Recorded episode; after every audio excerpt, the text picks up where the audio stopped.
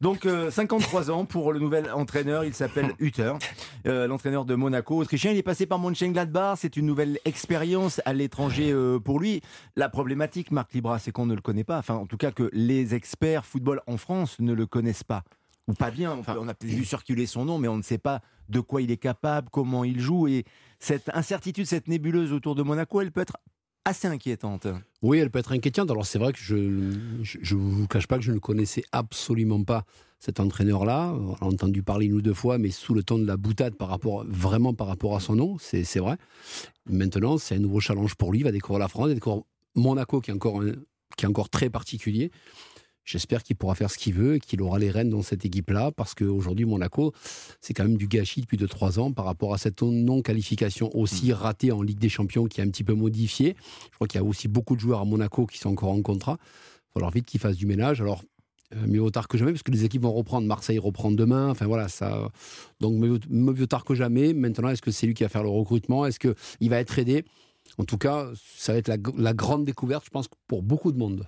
on n'est pas certain, Javier Prieto Santos, que ça aide beaucoup les ambitions de Monaco pour la saison prochaine, l'arrivée d'un entraîneur euh, quasi, quasi inconnu, en tout cas en France, hein, parce que c'est un entraîneur de, de, qualité tout de même. On en parlait hier avec notre correspondant en Allemagne, il le connaît de Mönchengladbach. C'est un gars qui travaille hein, tout de même, même s'il était au chômage depuis un an.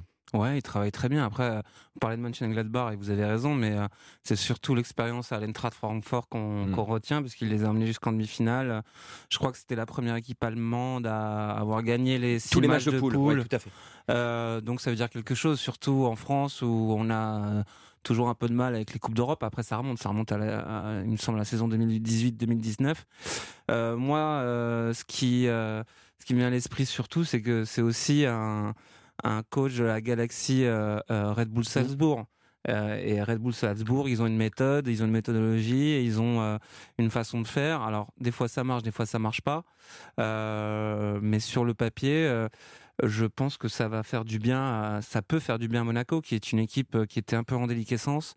les coachs qui viennent de cette fameuse galaxie RB ont, tendance à, beaucoup travailler le physique, à être très à cheval sur les détails, euh, à demander beaucoup d'investissement à leurs joueurs. Donc euh, c'est tout ce qu'il faut à l'AS Monaco, encore une fois. donc pour rebondir, est-ce qu'il va rester 10 ans sur le banc euh, monégasque? J'en suis pas sûr, mais, mais au moins pour rebondir, je pense que c'est c'est un, un bon choix. Parce qu'effectivement, on, on s'attend à rien.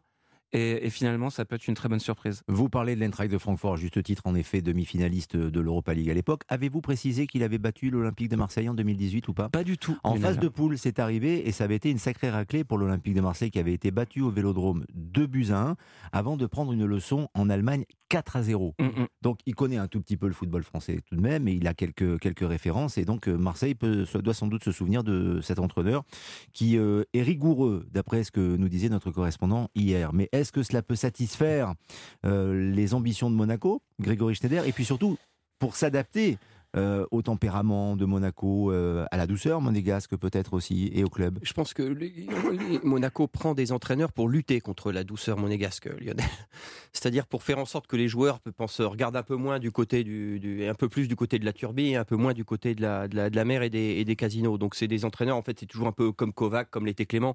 C'est un peu le même profil. C'est des entraîneurs relativement jeunes, proactifs, qui, qui ont été un peu, qui ont dans leur ADN le fait, comme l'a dit Ravière, de faire la courte échelle à des jeunes. Je rappelle qu'au Red Bull Leipzig, tu ne prenais pas un joueur de plus de 25 ans, fut un temps, ou plus de 24 ans, mhm. parce qu'ils estimaient qu'athlétiquement, il pouvait plus répondre au, au, jeu extrêmement énergivore que Rangnick, qui était le grand architecte, euh, dessinait. Donc on a un petit peu ce, ce, ce, profil-là du football énergétique, du football euh, de, des, jeunes, beaucoup de courses, beaucoup d'investissements. De, Alors il y avait, quand il est entraîné Mönchengladbach, parfois ça se retournait contre eux, il prenait des 5-0 ou des 6-0 à domicile, le jour où ça... Il y a un petit côté euh, excitant quand même, un peu à tombeau ouvert, avec des idées un peu. C'est vrai un peu radical, un peu. C'est, c'est le comment dire le, le, le, coach que le Paris Saint-Germain, son nom m'échappe, l'ancien coach du Bayern, que Nagelsmann était un petit peu sur ce sur ce profil-là. C'est-à-dire, c'est, hmm. des, c'est des coachs avec lesquels il se passe des choses, qui prennent des risques, qui sont qui sont qui sont proactifs, qui sont proactifs. C'est-à-dire qui, devancent un peu, qui subissent pas et qui essaient de, d'avoir un peu la main. Et effectivement, maintenant, le temps du football, mais ça Ravière l'a très bien dit, c'est, c'est un an pas plus. Hein. C'est-à-dire qu'on lui demande pas de faire deux, trois ans, c'est un an, allez, un an et demi, deux ans maximum, et ensuite il fera le boulot, et il ira ailleurs. Donc c'est comme il l'a fait partout. Il a été champion de Suisse en, il a été champion de Suisse en, il a mis deux ans pour être champion de Suisse. Il est parti tout de suite. Pareil à, au Red Bull, c'est-à-dire que c'est, plutôt un coach aujourd'hui, c'est un chargé de mission il faut, il faut vraiment le faire voir comme ça. C'est pas quelqu'un qui va s'installer dans le temps. Moi, quand j'entends parler de Gallardo qui avait redessiné les plans du centre d'entraînement de River Plate, ou c'est plus la vision de, ces clubs-là, ça ne le sera plus. plus dans l'écosystème du foot Ça ne le sera plus jamais. On, est, on, est, on est passé à autre chose. Ou en France. En France. En, France. Parce que dans certains pays, on le fait encore. Oui, mais pas, pas en Allemagne non plus, Pas, pas en Angleterre parce que ça va aussi vite que chez nous. En Espagne même, tu t'installes pas. C'est très rare que tu t'installes comme ça.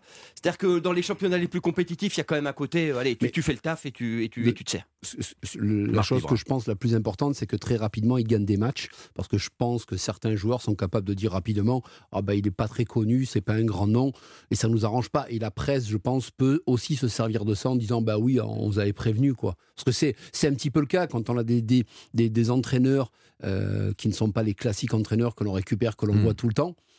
Euh, J'ai rien contre tous ces entraîneurs. Antonetti, qui je crois a été licencié de Strasbourg, qui a fait un énorme boulot. Par Patrick sans respect, on le dégage. Qui a, sauvé le club. Qui a sauvé le club, qui a tout fait. Mais c'est pour dire que euh, il va falloir aussi lui laisser du temps et pas directement lui rentrer dedans. Parce que souvent la presse lui rentre dedans et souvent les joueurs hmm. s'en servent pour dire ah ben non c'est normal c'est l'entraîneur parce qu'il n'est pas connu parce que ceci parce que cela. Et ça les mentalités, je pense qu'il faut qu'elles changent un jour ou l'autre. C'est très intéressant ce que dit Marc parce qu'on est sur une espèce de partition qui se dessine. C'est-à-dire en début de saison vous partez avec des jeunes coachs, vous prenez un risque sur un nom, vous prenez un. Mmh. Et au bout de, de 3-4 mois, si ça se passe mal, vous rappelez Dupras, vous rappelez Antonetti, même avant, vous rappelez Zakarian, vous rappelez Antonetti, vous rappelez. C'est-à-dire que le second, vous rappelez Eric euh, Roy. C'est-à-dire que le second marché, en fait, quand un club est en difficulté, le marché pompier, c'est des coachs qui ont 50, 60, 60 ans. Et le premier marché, c'est des coachs qui ont 30, 40 ans. La cuisine. Qui connaissent, ouais, qui connaissent la cuisine. C'est-à-dire qu'en fait, c'est comme si c'était un jeu de rôle avec le jeune qui, qui, prend des risques et qu'on on prend un risque sur un nom. Et ensuite, c'est ceinture et bretelles. On rappelle Antonetti. Antonetti, il faut pas qu'il s'inquiète. Dans, dans trois mois, il a du boulot parce que dès qu'une équipe perd 5 matchs, parce qu'effectivement, ce qu'il a fait à Strasbourg, c'est fort. En Ligue 1 donc, donc voilà, oui, mais, mais, moi, je suis plutôt en Ligue 1. Voilà. Donc en fait, c'est comme s'il y avait une espèce de relais qui, se faisait au fil des. Parce que combien on a viré de coach cette année 11 ou 12, non c'est, en, euh, bah, tout 13 ou 14. 13 ou 14. si, on, si, on, met dedans euh, les, euh, les, Tudor qui est parti, enfin voilà. C'est, c'est 13 ou 14. Bah, si tu, si tu rajoutes Antonetti, oui, on est, c'est, une bonne quinzaine. Et c'est assez amusant de. Je trouve que c'est assez amusant de voir ça comme ça quand même. Hmm. Bah, moi, je suis, tu pars plutôt satisfait. Moi, je suis plutôt satisfait parce que tu parles des coachs du fameux deuxième bataillon qui attend euh, de voir la, première ligne se casser la gueule. Bah moi je suis, je suis content parce qu'il y a quelques années on, se disait que c'était toujours les mêmes qui entraînaient, toujours avec les mêmes idées, les mêmes concepts. C'était une rediffusion. Là au moins il y a du sang frais. Euh, on a envie de voir cette Ligue 1. Il y a Marcelino, il y avait Tudor cette année. Euh, ils proposaient quelque chose. Ils ont agité la Ligue 1 à leur façon. Fonseca. Eh, Fonseca, tout à fait. Fonseca, on n'en parle pas assez, mais un ah super coach, surtout à Lille. Euh, et, euh, et, moi, Adi Hutter, alors peut-être que son prénom, euh, il n'est il est pas super, il est pas, il fait pas bling bling, mais en tout cas, sur le papier, je, je, je suis plutôt séduit, bizarrement, et j'ai envie de voir ce que ça peut donner. Parce qu'en France, tous ceux qui sont passés par hmm. cette fameuse galaxie RB Leipzig ont toujours dit la même chose. J'ai eu du mal à faire travailler euh, les jeunes français parce qu'ils ne voulaient pas courir, ils voulaient pas faire d'efforts. C'est pas moi qui le dis, c'est Peter Zeitler qui avait été l'adjoint de Ralph Rangnick euh, et qui ensuite a entraîné Sochaux et qui avait eu les, pires difficultés. C'est pour ça que je vous parlais d'adaptation et des difficultés d'adaptation. En plus, il ne parle pas, pas, français, pas encore. Ouais, mais Kovac ne le parlait pas non plus. Mais je pense qu'il parle. Je pense que Adi Hutter, avec le profil qu'il a, hmm. il doit parler anglais et à Monaco, ça pose pas un problème. Oui, et c'est vrai qu'à Monaco et même dans les clubs de Ligue 1 aujourd'hui, ce n'est plus vraiment la même chose. C'est un entraîneur avec un style offensif, avec un style euh, vertical qui aime bien ah les défenses à trois. Et c'est intéressant avec euh, l'effectif de Monaco et les pistons de, l'équipe de Monaco, notamment les Caillou Henrique ou Van Derson, oui, euh, notamment Marc Libra. Après, il y a un état des lieux qui va être fait, hein, parce qu'on peut évoluer s'il a la main mise et qu'il peut récupérer des joueurs qui l'intéressent au profil, parce que là, il va arriver dans un groupe, il doit avoir 25 joueurs. Sur les 25 joueurs, il y en a peut-être 7 ou 8 qui lui conviennent pas, ou même plus.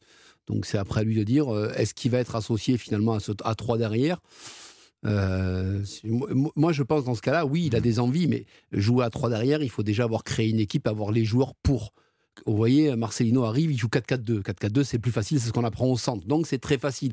Quand l'année dernière, tu dors, on repasse à 3. Vous avez eu des problèmes pour inculquer à 3. Enfin, c'est pas, c'est pas trop difficile. Mais donc là, euh, c'est à lui de voir, mais surtout l'état des lieux qu'il va faire quand il va prendre le poste. Qu'est-ce qui se passe? Comment on joue? Et puis les premières sensations des entraînements. S'il est très dur, on le sait, certains joueurs français entre guillemets, ne veulent pas faire d'efforts. Ça les dérange. Rappelez-vous l'année dernière à Marseille, c'est les premiers. Ah, tu dors, il nous fait courir. On n'a pas envie de courir en pré-saison. Ah bon? Bah Ils les font à l'étranger, par contre. Mais, mais à l'étranger, ils se taisent.